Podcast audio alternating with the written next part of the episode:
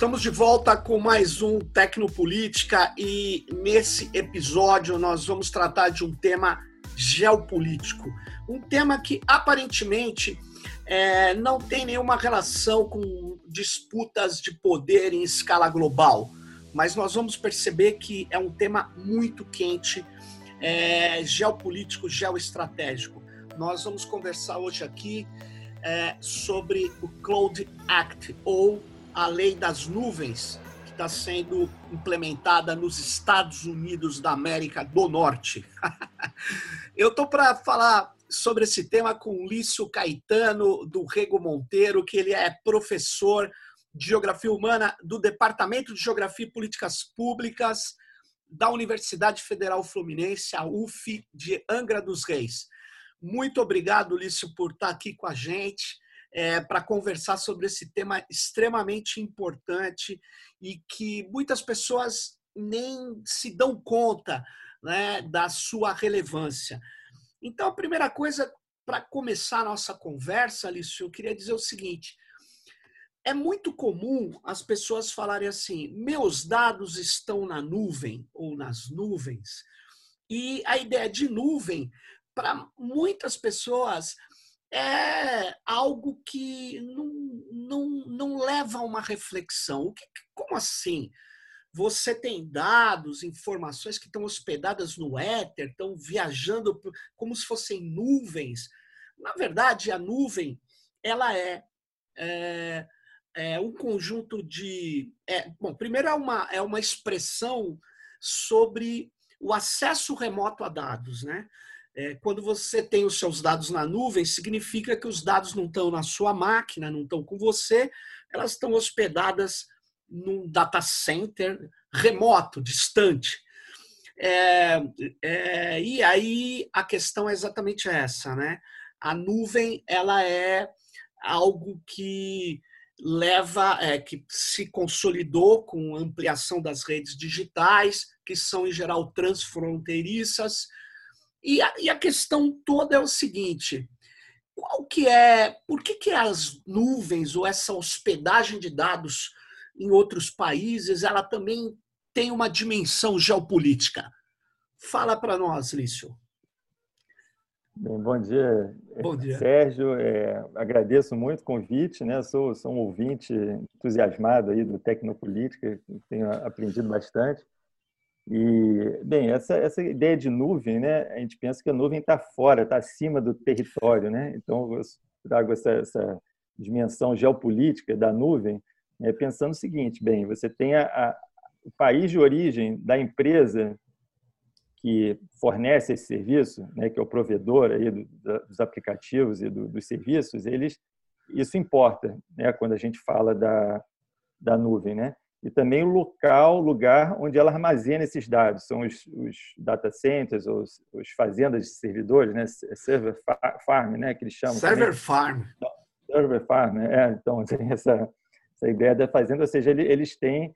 É, isso também importa, né? porque teve um caso de uma investigação nos Estados Unidos em que eles requisitaram a Microsoft, né, dado uma investigação ligada a tráfico de drogas internacional, e a Microsoft se recusou a, a fornecer dados né, do, do, do, investigado, porque esses dados estariam numa, numa, num data center da, da Irlanda, ou seja, eles teriam que Sim. fazer um procedimento de acordo é, legal, né, de acordo de cooperação, para poder é, é, acessar esses dados né, é, na Irlanda. E isso ficou parado no, nos Estados Unidos até o momento que e mudou-se a lei né, para liberar isso. Então, você vê, veja como um caso em que o, o dado estava na nuvem, mas, na verdade, o recurso que a empresa utilizou foi dizer que ele estava é, localizado em outro território. Né? E que seguia a então, lei de outro país, né? É, de outro país, né? Então, aí, então assim, a lei, é, quando a gente fala da lei brasileira, por exemplo, né, a gente, a gente obedece à lei brasileira que é válida no território nacional, mas as empresas de tecnologia, os fornecedores de serviços que atuam no Brasil e para quem a gente fornece né, os dados, né, como você demonstrou aí na ideia de colônia livre de dados né, no último programa, ela é, são empresas internacionais que respondem às leis dos seus países, né? Então, seja, existe uma existe uma territorialidade dessas nuvens, embora as nuvens estejam pairando aí sobre nossas cabeças, Na verdade, elas remetem a, a, a lugares e territórios específicos e toda uma questão legal que envolve isso, né? Isso que está em, em, permanente mudança aí, né? A gente vê no, no caso do Brasil, dos Estados Unidos, da Europa, né? existe toda uma, uma, uma, regulamentação desse mundo da tanto da, da, privacidade, da proteção dos dados, quanto do, dos fluxos, né? de, de, de dados que está em permanente mudança e é difícil até acompanhar e, entender nesse processo. Agora, você sabe, Lício, que quando eu fiz o meu mestrado, faz bastante tempo, ainda no hum. século passado, eu, eu tinha uma tese que se contrapunha à do Nicolas Negroponte, que era, na época, um guru é, da, das tecnologias de informação, e a tese dele me chamou muita atenção, né? eu fiquei empolgado. Ele, ele, ele dizia no livro A Vida Digital que você podia escolher a nação que você ia seguir quando você estava no ciberespaço, que nada, é, que o ciberespaço é, anulava essas territorialidades, né? Claro, existe um processo de, de, de desterritorialização do próprio capital, que é antigo e tal, mas não era bem isso que ele estava falando. Ele estava falando que a internet praticamente criava um mundo sem fronteiras e tal. Isso me chamou muito a atenção e, e me motivou a fazer um mestrado para ver se isso uhum. se era verdadeiro, né? E logo de cara eu vi uma, uma tentativa do Bill Clinton desconectar a infraestrutura de internet na época da Sérvia, que teve aquele conflito em Kosovo e tal, né, que os Estados Unidos realizou uma intervenção militar. E, e eu comecei a ir atrás do John Postel. Uma vez ele trocou as tabelas da internet de porque a internet funciona com um sistema hierarquizado de DNS, né, de nomes de domínio, sistema distribuído de IPs, né?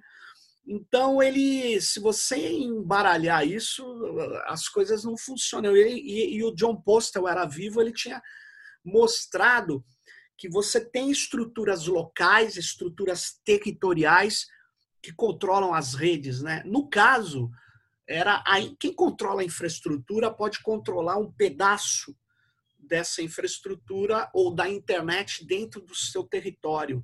Foi, uhum. na época, o que eu consegui concluir. Né? E, e, e hoje você vê a China tem o grande firewall, né? Ela pode, claro que você tem técnicas de usar proxies e tal, mas não é tão simples. Se ele quiser, ele bloqueia a internet e, e no caso, a internet vira uma intranet, né? Uhum. Mas isso é desconsiderado a questão das infraestruturas locais, né? É. Como você estava dizendo, né? E, mas diga aí, você, a gente começou a falar desse Cloud Act, né? É, mas me diga, o que, que ele é efetivamente? O que, como é que ele surgiu? O que, que é esse, essa é. lei é, sobre a, ou das nuvens ou sobre essa hospedagem de dados nas nuvens, né? Esse, esse cloud aí é um acrônimo, né, que eles usam para Clarifying Lawful Overseas Use, Use of Data Act, né? E é, seria em português o Lei para esclarecer o uso legal de dados no exterior, né? Então eles criaram esse acrônimo para cloud, né, que já é na nuvem, né? Então tem esse esse sentido. Mas é basicamente, né, o objetivo é justamente possibilitar, né, que as investigações realizadas dentro dos Estados Unidos, é, que as empresas de dados e comunicações dos Estados Unidos devem fornecer os dados dos clientes, né, mesmo que os servidores estejam fora da jurisdição norte-americana. Então, esse, é, essa é uma face, é a face para dentro do Cloud Act. Né? É, o que, que, que, isso significa? Né? Isso significa que é, o que é chamado de eixo da territorialidade da lei, né? Quer dizer, a lei ela está associada a um território, né? Então você Sim. tem a lei é válida num território. Então quando você tem uma lei, né, mas que ela, ela é, é válida para além do seu território, né? Significa que você está entrando num domínio, né? Num domínio soberano né? alheio, né? Então é, o Cloud Act ele pressupõe que você pode fazer isso de uma forma unilateral, ou seja, você não deve, é, porque você poderia fazer isso através de um acordo de cooperação com o país onde está situado, onde estão situados esses dados, né?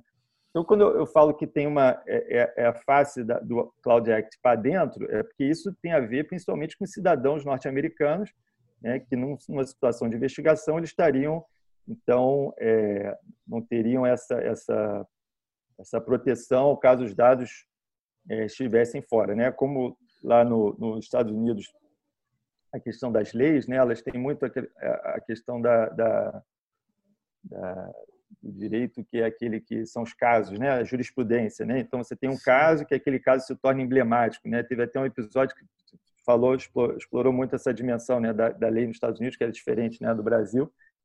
E então, e, e, quando o Cloud Act foi aprovado em 2018, então esse caso específico Sim. contra é, que requisitava os dados da Microsoft, então ele ele começou a andar por conta dessa lei. Ah. É, e essa lei ela também foi um pouco controversa, porque ela não foi aprovada como uma lei, ela foi inserida dentro da votação do orçamento que eles fazem todo ano nos Estados Unidos.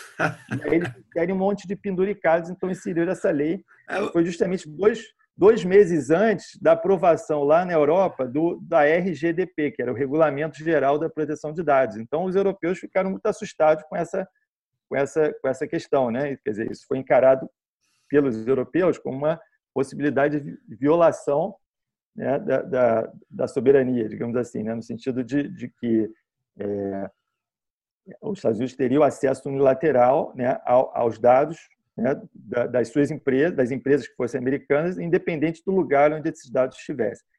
É, então, isso afeta principalmente os cidadãos americanos. Agora, como é que isso, isso, é, isso passa para o resto do mundo? Né?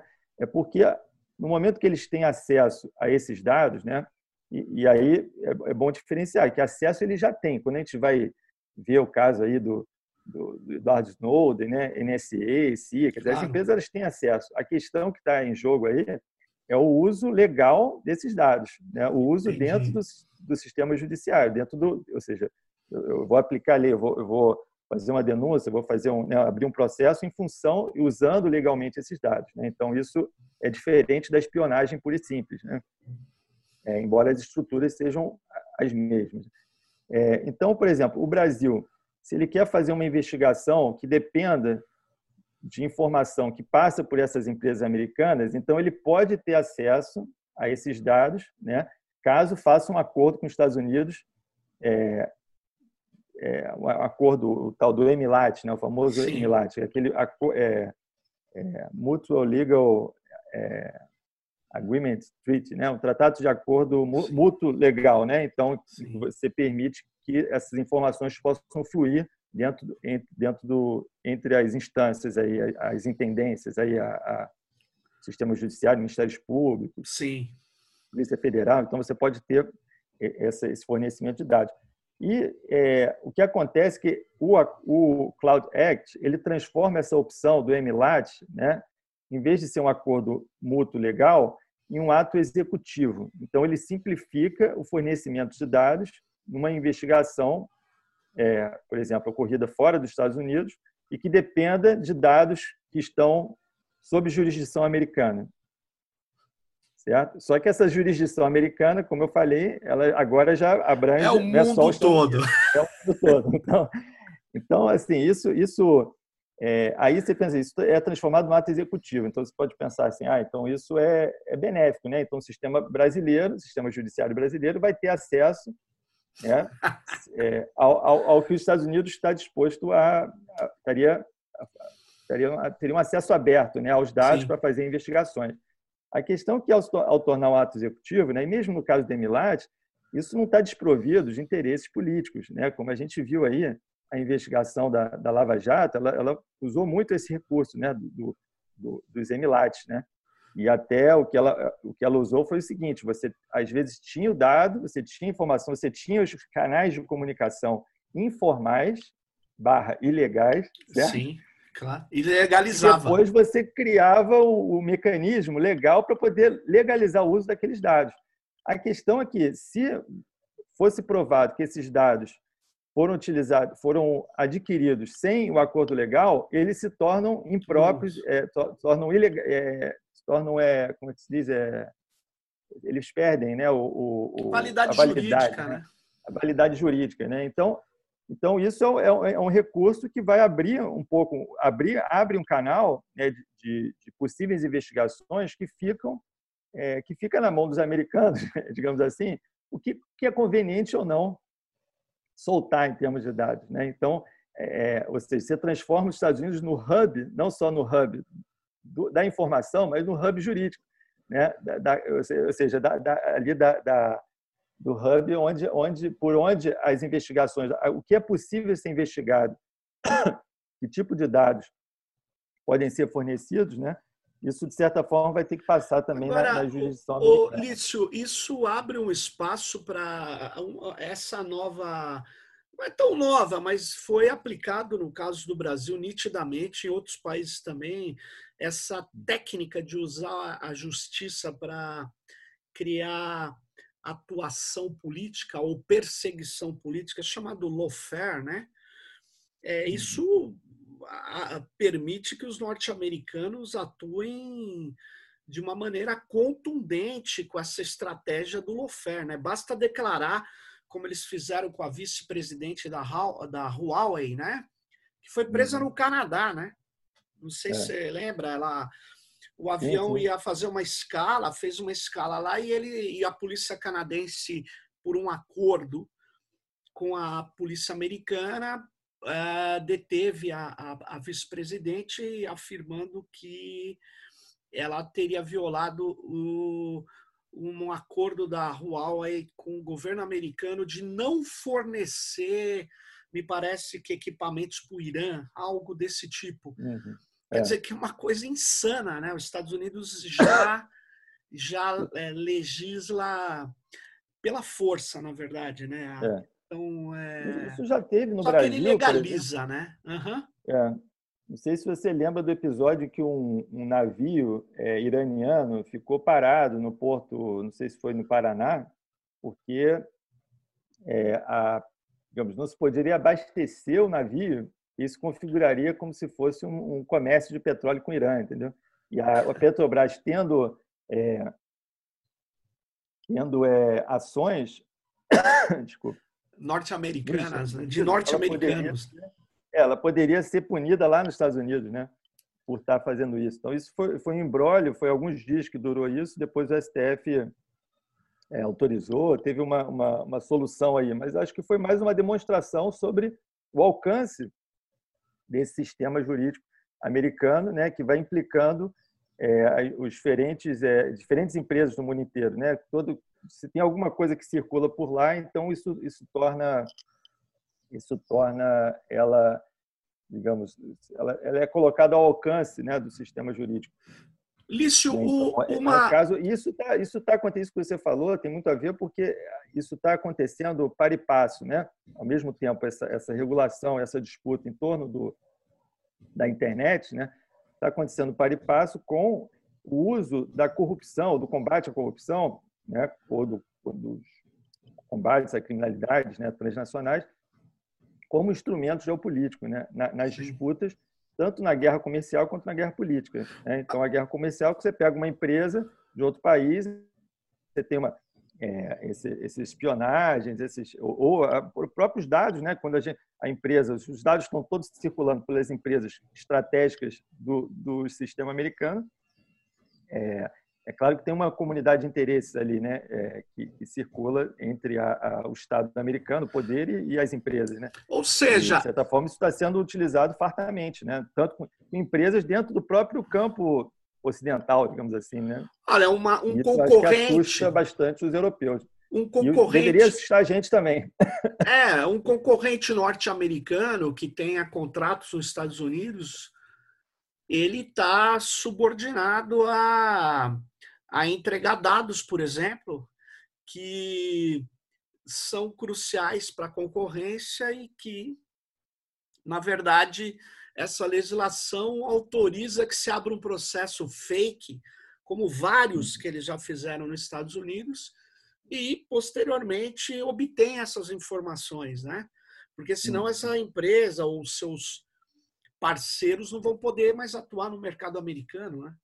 É, é curioso, né? Eles usam, é, eles usam o poder de mercado, mas usam também essa enorme capacidade de interferir nas elites locais, né? De a, a, a, é, obter adesão à crítica uhum. dessas elites à sua a, a, a, a, sua proposição, projeção de poder no mundo, né? As pessoas acham Sim. bom.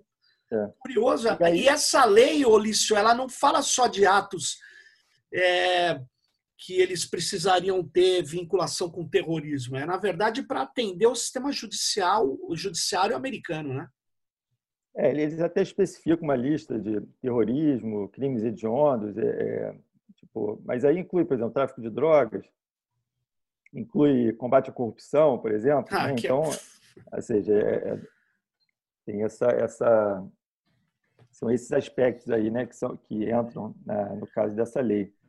É... E você tinha citado ali no, a gente nem nem nem estava conversando aqui. Você falou da questão dos europeus, né? Você falou que os europeus é. ficaram assustados. Aí você estava me relatando que você viu um debate que te chamou a atenção por causa dos próprios militares franceses, né? Como é que é esse que, que os europeus, na sua opinião, estão vendo disso, né? Dessa, dessa ideia desse Cloud Act, né? Então, a, o, que, o que eles estavam colocando, né? Que eu, eu li numa revista de, da Força Aérea Francesa, né? Que eu estava, uhum. por acaso, é, me caiu e isso me chamou a atenção porque um que eles chamavam que o Cloud, eles diziam que o Cloud Act seria uma continuação, um aprofundamento do Patriot Act, por exemplo. Então, Olha eles só. ficavam vinha uma ligação entre uma coisa e outra. É, a outra é que isso era uma medida unilateral dos Estados Unidos que permitia é, agir fora do, é, do seu território, ou seja, e, e, e, violava ou confrontava de alguma forma a própria proteção de dados que os europeus faziam, a regra que, que os europeus tinham para a sua proteção de dados. Então, eles viam que é, isso, isso, de certa forma, seria uma manifestação desse unilateralismo americano dentro do próprio campo, com seus próprios parceiros, né, que seriam dentro do, do campo europeu. Quer dizer, isso teria uma, um efeito não só de político, né, mas também comercial, né, poder de, de, de concorrência né, econômica, né, quer dizer, isso favorecer de alguma forma né, as empresas americanas dentro do, do, do, da área europeia. Né.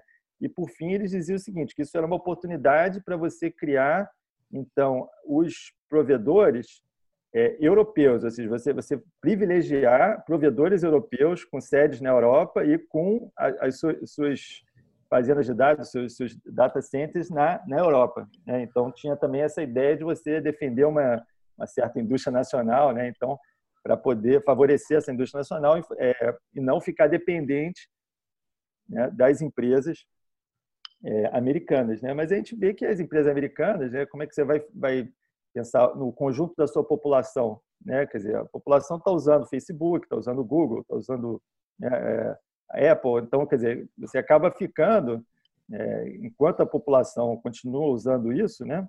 Você fica na mão deles, né? Então, quer dizer, por mais que o Estado, eles podem até é, pensar que informações sensíveis de tanto do Estado quanto das empresas pudessem ser protegidas de uma forma que não ficassem ao alcance da, da, da, do, do, sistema americano, mas é, o, o, que acontece são os dados dos cidadãos, né? E aí esses dados é, é. é eles também são sensíveis politicamente porque você pode, é, na verdade, ir, ir limitando o, o, a atuação ou, ou, enviesando, de certa forma, né, a atuação política dentro dos, dos cidadãos, né, dentro da Europa ou dentro de qualquer outro país, em função desse desse controle, né, que hoje em dia essas esses cinco grandes, né, como são chamadas, né, essas grandes empresas americanas estão têm, têm sobre a, as comunicações no mundo hoje, né? Agora, Alício, o, o você vê, né, o, o, o MEC,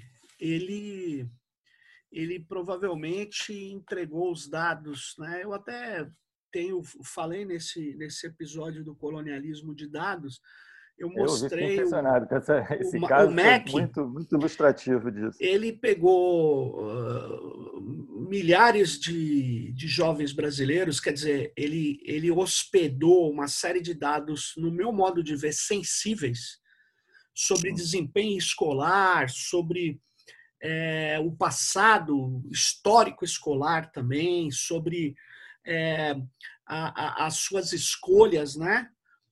E uhum. ele hospedou isso na, na, na, nuvem da Microsoft, ou seja, ele tirou do seu controle que estava dentro do ministério e colocou para uma empresa americana que é, vai é, provavelmente hospedou esse dado em território norte-americano, porque para poder ter uma capacidade de atender em tempo real inúmeras requisições, eles devem ter feito uma escalabilidade. Então, em data centers que podem escalar, colocar mais máquinas para atender a demanda do que as que, vamos dizer assim, tinham sido previstas, vamos dizer.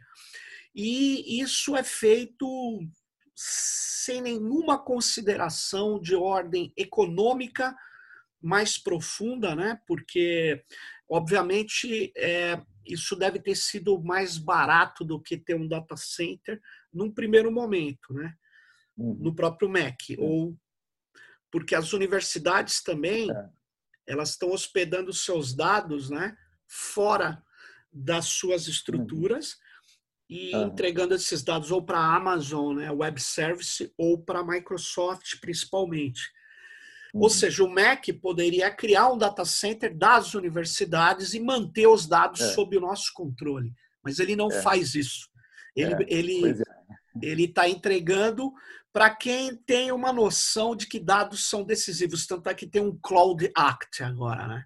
É, pois é. E, é, são decisivos e também é, a, a própria, o próprio compartilhamento dos dados com outros países, né, naquele caso que eu falei que é a segunda face né, do Cloud Act, que era para fora, Sim. ela pressupõe que os países não podem utilizar isso contra pessoas dos Estados Unidos, contra cidadãos americanos. Seja, não então podem. Você, mesmo se ele criar um, se ele se ele cometer um crime no Brasil, né, tipo assim, a, a, informação só é compartilhada se não for para punir um americano, entendeu? Então você tem essa essa essa proteção um que, vale para eles é, pessoa física e provavelmente jurídica, né? É, pois é, então, é, exatamente, né? Então é você, porque você... pessoa jurídica é considerada uma é. pessoa. Aliás, você já viu, você já viu uma coisa mais engraçada do que a ideia de pessoa jurídica? O direito é. constrói relações de poder muito curiosas, né? Hum, é, pessoa jurídica. Pessoa jurídica. Ela tá, tem uma tá... personalidade.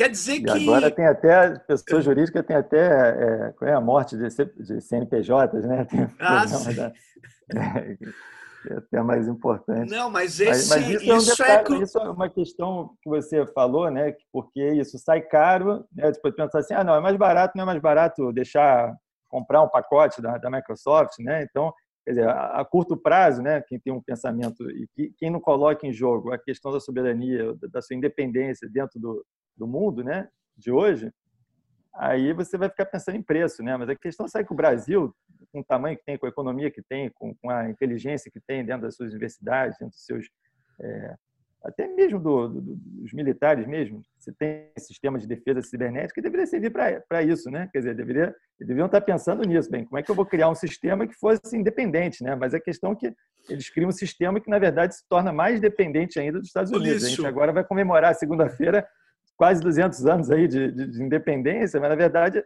o que vale hoje em termos de soberania, de, de, de independência, de autonomia política, está né, tá sendo é, colocado aí nas mãos daqueles que não estão de nenhuma forma preocupados com a, com a nossa autonomia nem com Olha a nossa. Só, é, veja bem, o, o Centro de Defesa Cibernética foi montado com tecnologia norte-americana. Você vai dizer, não, mas é o que existe mais avançado você sabe que é mais ou menos, né? Porque você é, trouxe várias empresas, essas que posteriormente o Snowden denunciou, O hum. Edward Snowden mostrou, mostrou que essas empresas, algumas por vocação ou por vontade própria, outras porque tão subordinadas ao Estado americano, ao Patriot Act, elas tiveram que entregar os dados vários é, cidadãos alemães, brasileiros foram os dois países mais espionados. E olha que curioso, nem Alemanha nem Brasil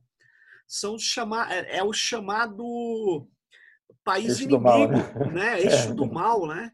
Não é chamado. E, e, eles, na verdade, qual é o interesse dessa espionagem? É um interesse principalmente econômico e cultural, né? É, uhum. E aí isso passa a ter uma dimensão geopolítica. Então, é, o que eu, eu, eu penso é que o, as nossas forças armadas elas estão hoje, infelizmente, completamente subordinadas aos interesses norte-americanos. Eles já se colocaram na postura é, que, se fosse uma cidade, eles não vão ocupar o quartel principal ou uma delegacia. Eles são o guarda do quarteirão. Eles têm que dar porrada nas pessoas que moram nesse quarteirão. Eles não querem ter autonomia, não querem ter. Eles, infelizmente, eu sei que os documentos falam outra coisa, porque ainda são documentos das gestões anteriores. Eles ainda não escreveram as barbaridades que eles pensam hoje. Uhum. Eu fui logo antes da eleição do, do, do Bolsonaro, eu ainda estava no comitê gestor e, como membro do comitê gestor da internet, fui participar de um evento de inteligência artificial e eu questionei lá no Ministério da Defesa, né? Tinha alguns militares de várias armas, né? Eu questionei, eu falei, mas vem cá, vocês não se incomodam com as possibilidades de coleta de dados o tempo todo do que vocês usam? eles não respondem. Ou eles desconsideram ou eles não se incomodam. É. Qualquer uma das não, duas é, alternativas. É, um, é um problema que depois é, ele, ele passa a não ser mais uma opção política, ele passa a estar dentro da própria estrutura. Né? Quer dizer, você, você não tem como. Ah, não, agora eu vou ser independente. Não, peraí, você tem um path dependency aí na coisa. Tem que, ter, né, tem que pensar em muitos processos anteriores para poder a coisa acontecer. Então, é, um exemplo, por exemplo, Sistema de Monitoramento de Fronteiras, Sistema Integrado de Monitoramento de Fronteiras, SISFRON, né, foi, uhum. foi iniciado em 2010 com um consórcio que era a Embraer né, e escolheu como parceira a Elbit, que é uma empresa israelense, né, que também faz esse tipo de monitoramento de fronteira, né, que aprendeu uma série de procedimentos em Gaza, depois aplicou isso, foi contratado lá junto com a Boeing para fazer esse monitoramento na fronteira do México, e aí o Brasil adota né, esse, esse consórcio, quer dizer, e, e em vez de, disso levar a um, um, você fortalecer a Embraer como um sistema independente, aí eu vou criar então tecnologias próprias, tal, o que, que aconteceu em menos de 10 anos foi que a Embraer aí foi praticamente né, foi, foi, foi é, vendida né, para a Boeing, né? Então, é, e agora também querem desfazer, quer dizer, na verdade ela ficou ficou sem função, né? Em termos não, eles estão sucateando a Embraer. Isso foi, foi sendo isso até inclusive envolveu processos lá nos Estados Unidos, né? De contra a Embraer, tal. Então você isso e a outra empresa que fazia o mesmo processo, que era a Mectron, que foi comprada pela Odebrecht, né? E foi criada a Odebrecht Defesa, né? Também na mesma época, que foi foi criada também para fortalecer essa indústria nacional de defesa, né? Que a Mectron trabalhava com, a, com questão de, de, vigilância remota, né? Então toda essa tecnologia que é ligada à segurança, que é bastante sensível também do ponto de vista geopolítico, né? É, estava tendo um momento, né, de criação disso, internalizando isso em empresas brasileiras. Bem, a Mectron depois foi, foi comprada pela pela Elbit, que é israelense também. Então, quer dizer, no final eles foram concentrando, né, que as empresas é, no caso da Cellbit e a, e a, e a Boeing, né, foram, foram, de certa forma, concentrando é, aqueles setores né, dentro dos quais a gente poderia ter algum nível de concorrência com empresas nacionais. Né? Então, isso é uma coisa que aconteceu aí em, em menos de 10 anos. Né? Não, e, e, aconteceu... e dentro do guarda-chuva em que, o, em que o, digamos, as Forças Armadas foram, de certa forma, coniventes, ou, por exemplo, é, é, foram artífices né, desse processo né, de, de de, de, evitar qualquer construção mais autônoma de empresas brasileiras no setor que é, que é extremamente sensível, né? Então, e que envolve, por exemplo, monitoramento de fronteiras, monitoramento que é, era, era, não era só uma, era uma questão de envolve segurança cibernética também, segurança é, é, vigilância remota, uso de drones, uso de, é, de, bandas, bandas largas específicas que fossem próprias né, para o sistema de defesa, sistema de segurança. Então, na verdade, se, é, se, se abriu mão de muita coisa né, e em nome de uma visão que é, é, é, é subsidiária, como você falou, é subsidiária dos Estados Unidos, né, subsidiária da, da, da geopolítica americana. Né? É. E eles fazem isso ainda no contexto que, que, eles acusam os chineses de estarem fazendo isso, né? Quer dizer, com, a, com a 5G, tal, que eles dizem que o perigo é justamente a gente colocar né, toda Uma a nossa, infraestrutura, infraestrutura de, de, informação na mão né, da empresa chinesa que pode utilizar isso em função da segurança nacional chinesa, quando, na verdade, o que a gente está passando aqui é, é, é, é justamente a, esse, esse Cloud Act né, e esses, esses instrumentos de controle, eles passam por aqueles que já estão nos. É porque nos o Cloud, o Cloud Act ele reforça uma outra lei que se chama CALEA. Eu não tinha pensado, estou pensando agora nisso. O CALEA, eu não vou me lembrar, um acrônomo também, é uma lei é, sobre é, a, a, as comunicações e telecomunicações. É, e o CALEA, é da época do, do Clinton, né? ele não foi, ele foi depois ampliado na gestão Obama, uhum. ao contrário do que pensam, né? O Obama ele não foi, ele não não não não alterou a prática do Estado americano e nem, e nem talvez conseguiria se ele quisesse. Essa uhum. prática de, é, por exemplo, vender equipamentos de telecomunicações que tem que ter dispositivos no seu interior capazes das agências norte-americanas poderem realizar intrusão nesses aparelhos. Então, é. quem faz isso legalmente são os Estados Unidos da América do Norte. É curioso. Uhum. E eu li um texto lá na, na disputa com a China, naquele um texto daquele think tank, o a Rand Corporation, né? que é uhum. um tem discute políticas públicas, geopolítica e tal. Tinha uhum. um texto do, deles falando do perigo chinês, né? Uhum. E, é. e o curioso é que eles não falam, é óbvio que não, né?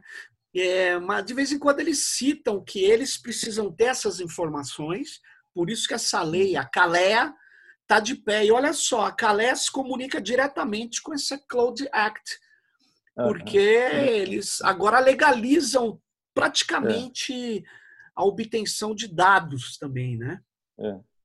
é. eu acho que esse Cloud Act, o que ele tem de, diferen, de diferencial é justamente o uso legal, ou seja, se legalizar essa espionagem que já acontece, é, que é, quer dizer, fazer isso possível de ser apropriado pelo sistema jurídico, né, de uma forma mais é, é, porque o no, no caso né, isso, né? o, no caso que eu estava falando, a Calé, essa, esse ato, né, essa lei, das comunicações, ela não necessariamente diz que é legal, diz que tem que ter um, é. uma forma deles capturarem a informação, é. mas isso não necessariamente é legal. Esse isso já está virando, digamos, isso no Brasil, né, existe um projeto de lei que justamente tenta acrescentar um parágrafo a mais lá no Marco, Marco Civil. Civil. da Internet, né, que é o projeto de lei 2418, é, que foi é, proposto aí no início do ano passado, né? E que ele justamente prevê que os provedores de, aplicação, de aplicações deverão monitorar ativamente publicações de seus usuários que impliquem atos preparatórios ou ameaças de crimes hediondos ou de terrorismo. Então, você tem que criar um dispositivo de monitoramento dentro dos provedores que possibilite né, é, monitorar ativamente as publicações. Só que, quando a gente pensa assim, atos preparatórios ou ameaças de crimes hediondos de terrorismo? Ato preparatório pode ser qualquer coisa, né? porque você pode estar, bem, estou preparando. Não é uma coisa que aconteceu, é uma coisa que você está preparando. Né? E a, a, lei de terrorismo, até a gente estava comentando aqui, né? a lei antiterrorismo, ela além de já ter sido um absurdo em 2013, depois foi, foi, foi, homolog, foi homologada né? em 2016 e tal, mas o, o critério de terrorismo no Brasil está sendo ampliado. Né? Existem várias leis né, que tem buscado ampliar para incluir como terrorismo, por exemplo, é, interrupção de vias públicas, ocupação de prédios públicos, ocupações de, de propriedade. Quer dizer, então você vai, vai ampliando o leque de terrorismo, você tem uma outra lei que obriga os provedores, uma, não uma lei, mas um projeto de lei que obriga não. os provedores a, a, monitorar os usuários. Então, assim, você cria um, um âmbito que não tem fim, né? Você vai puxando, né? Porque é, você tem qualquer não. um pode ser chamado então de terrorista e depois não, e não, e você monitorar uma quantidade de milhões de pessoas em nome de, de, um, claro. de uma causa que, que, na verdade é, engloba muita coisa tá, aí, né? Como não está definido o que é terrorista, é um critério maleável e, e a serviço do governante de plantão, o Jair Messias Bolsonaro já disse que os antifas, aquele movimento antifascista que envolve sim, sim. inclusive torcidas de futebol. Se eu chamar uma manifestação debaixo do MASP aqui em São Paulo, antifa, antifascista, isso pode ser considerado um ato terrorista na gestão do Bolsonaro, que na verdade é a gestão de generais. Né? O Bolsonaro, uhum.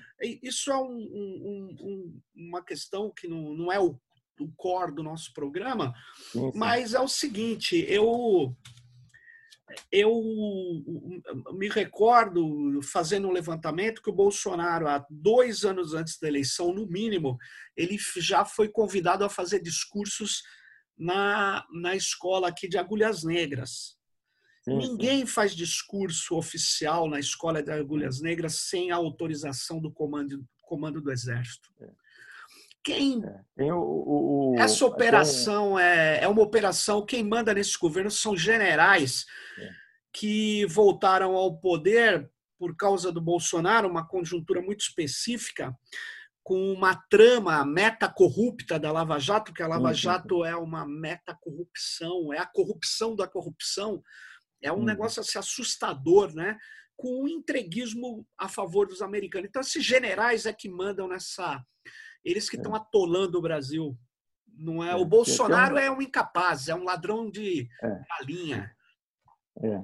Esse é Tem o problema. Um, colega nosso que é o, quer dizer, um colega né, da, da, universidade, o Piero Leiner, né, escreveu um livro recente sobre isso que, que mostra bem esse caminho, né, do, do, do papel dos militares nessa eleição do, do Bolsonaro oh, e, também nesse processo, nessa mudança toda no que ele vai analisar. Ele é, lançou agora Brasil no espectro da guerra híbrida e, e pra, parte inclusive dessa dessa dessa própria disso que você trouxe, né, de quanto como que há muito tempo, que já faz tempo desde 2014, né, isso vem sendo gestado no, no dentro da, da, dos quartéis.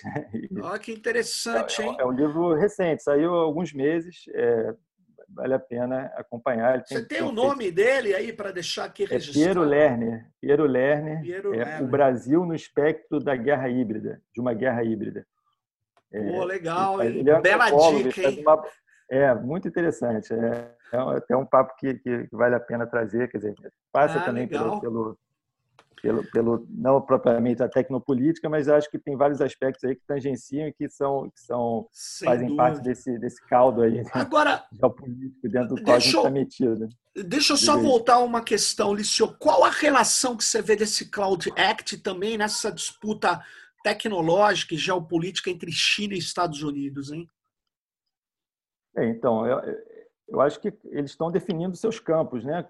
Quando você trouxe essa, essa ideia do Negroponte, aí, que você falou, do, do, você se contrapôs a isso no mestrado, né? Porque quando você pensa um mundo sem fronteiras da internet, é quando o único a sede desse mundo sem fronteiras era dos Estados Unidos, era a única sede, né? Era. E aí você tem agora do outro lado do mundo uma outra sede, né, que vai organizando também o seu o seu campo, né, a sua área de influência, né? Então, é, eu acho que essa área de influência ela passa não só pela questão do, das infraestruturas, né, das, empresas às quais a gente está vinculado, está acostumado, as redes sociais, a coisa do, né, do Google, do, do uso, né, desses desses desses desses aplicativos e dessas, dessas empresas, mas também é, quem que vai te dar acesso, se a gente pensar assim, em termos das elites locais né, de um país, né?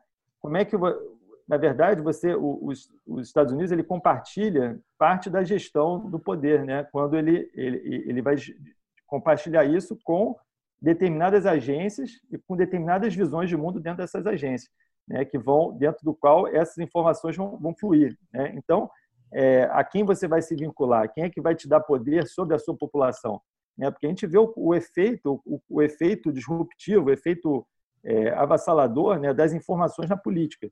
Então, seja nas eleições, Sim. seja na questão da, da definir quem, quem pode, quem não pode se candidatar, né?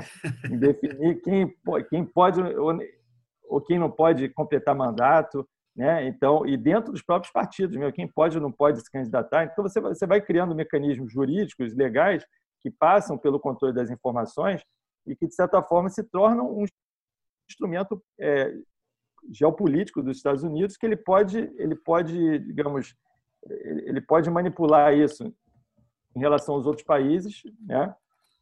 É, fazendo com que as elites se vinculem, é, de certo modo, seja por vontade, né? por, por interesse próprio, né? ou por, por condição, ou seja, você só pode ser alguém politicamente se você estiver é, dentro do, da, da, rede deles. Né? Então, é, eu acho que quando a gente pensa, pensa nessas mudanças de regime, né? se a gente pensa hoje que por exemplo, Evo Morales ele não pode voltar à Bolívia, que ele é ameaçado de ser preso. O Rafael Corrêa também não. O Lula não foi candidato. O outro lá no, na América Central também eles tiram e botam quando eles querem. Então, quer dizer, o governo do Rio, o, o anterior, o, o, atual, quer dizer, então você tem uma todo um mecanismo, né, que vai, vai virando um, um modus operandi da, da gestão política, né, dentro do qual você é, a corrupção, o combate à corrupção foi incluído dentro da estratégia nacional de segurança dos Estados Unidos. No, na última publicação, a gente tem a publicação que é trienal. Né? Então, na publicação lá de, do Obama, ele já tinha incluído como um assunto importante no mundo, mas hoje em dia é um dos objetivos estratégicos definidos da, da, na Estratégia Nacional de Segurança dos Estados Unidos. Então, e eles, eles, é... eles estão muito. Tem o poder de definir quem manda e quem não manda nos países, entendeu? Então, se você está dentro desse, desse guarda-chuva, né? Você tá, então você tem que escolher, ou você vai estar tá dentro, vai aceitar estar tá dentro desse guarda-chuva, ou você vai tentar negociar, né? Que eu acho que seria uma postura mais soberana. Não é que eu queira ficar dentro do guarda-chuva chinês, não é isso. A questão não. é que eu quero saber, poder negociar a minha independência, ainda mais num contexto de conflito dentro do qual eu posso barganhar, digamos assim, vantagens em função né, de, dar, de, de ter minha independência em relação a esses sistemas, né, de saber qual é o Agora, interesse nacional, qual o interesse do, do, do, do país. Em termos no de... mundo, Lício, no mundo onde tecnologias de inteligência artificial, de machine learning, de tecnologias da informação, elas são estratégicas e, e dependem de dados, você não ser capaz de hospedar os dados, de tratar os dados com sua própria estrutura local, regional, nacional, é perder não só soberania, é perder soberania para nós está claro que se perde, né? Uhum. Mas está perdendo é, capacidade econômica, está perdendo inteligência, está perdendo pesquisa, está é, tá perdendo condição de formação de o, o técnicos e cientistas e pesquisadores. Então, é, é, transformar você num consumidor, né? É bem a é, doutrina neoliberal é. que não importa, que é uma doutrina que é um, um, uma exacerbação é, das ideias do Davi Ricardo, que não importa, você tem que comprar o mais barato, de melhor é, qualidade, se é. especializar naquilo que você sabe, e nós somos é, ruralistas e tal o que é uma aberração. Né? O próprio é. Celso Furtado, Raul Pribiche, lá é. atrás já mostraram uma deterioração dos termos de troca. Nós, Com certeza. É, é dependência, dos... né? É dependência é. na forma atual, né? A gente estava falando da colonização, mas é, é, como você mostrou bem no último programa, é o colonialismo dos tempos atuais, né? E se a gente pensar que isso está acontecendo pela segunda vez, né? Você pensar que lá nos anos 80, nos anos 70, 80, você tinha uma indústria de computação, de informática nacional né, que todo acordo de negociação de dívida externa no Brasil, eles colocavam na rubrica lá que tinha que encerrar esse programa, tinha que, tinha, tinha que botar, acabar com o protecionismo, fazer. É claro que aí, aí você pensa assim, a Índia também acabou, só que eles fizeram um processo de transição dentro do qual eles, eles se tornavam parte né, da produção mundial de computadores, de chips e tal. E a gente se tornou, a gente acabou e acabou mesmo, quer dizer, se tornou somente consumidor. Então não houve uma capacidade de barganhar uma posição né, dentro do qual a gente pudesse né, preservar algum, algum papel dentro de uma indústria de alta tecnologia, né? que é a indústria que tem maior valor agregado. Né? Então, a gente vai, vai ser cada vez mais. Esse ano, a gente se tornou né, pela, é, já é, mais de 50% da nossa pauta exportadora hoje em dia são produtos primários. Né? Isso foi uma coisa que, que já, já vinha, está retornando ao que era nos anos 50, 40, 30, né? Tipo assim, é. Seja, é, é Brasil dos militares de Bolsonaro, é. Brasil da, da é. falta de soberania. Exatamente. A gente tem aí uma, uma, uma perda não só no mercado interno, né, mas também da, da própria integração sul-americana. Né? A gente poderia ter algum papel né, mais, mais interessante dentro desse, dessa possibilidade de uma integração é, sul-americana, latino-americana, né, que pudesse é, ter uma, uma independência no nível é, mais amplo. Aí, né? Mas a gente, Pô, na verdade, é a vanguarda da, da defesa do, do sistema americano. Né? É, então é, é Ô, Lício, pô, muito obrigado aí por você trazer essas questões para nós. A gente tem que começar a encerrar aqui, enorme. porque nós estamos, nós estamos aí com mais de 50 minutos de conversa.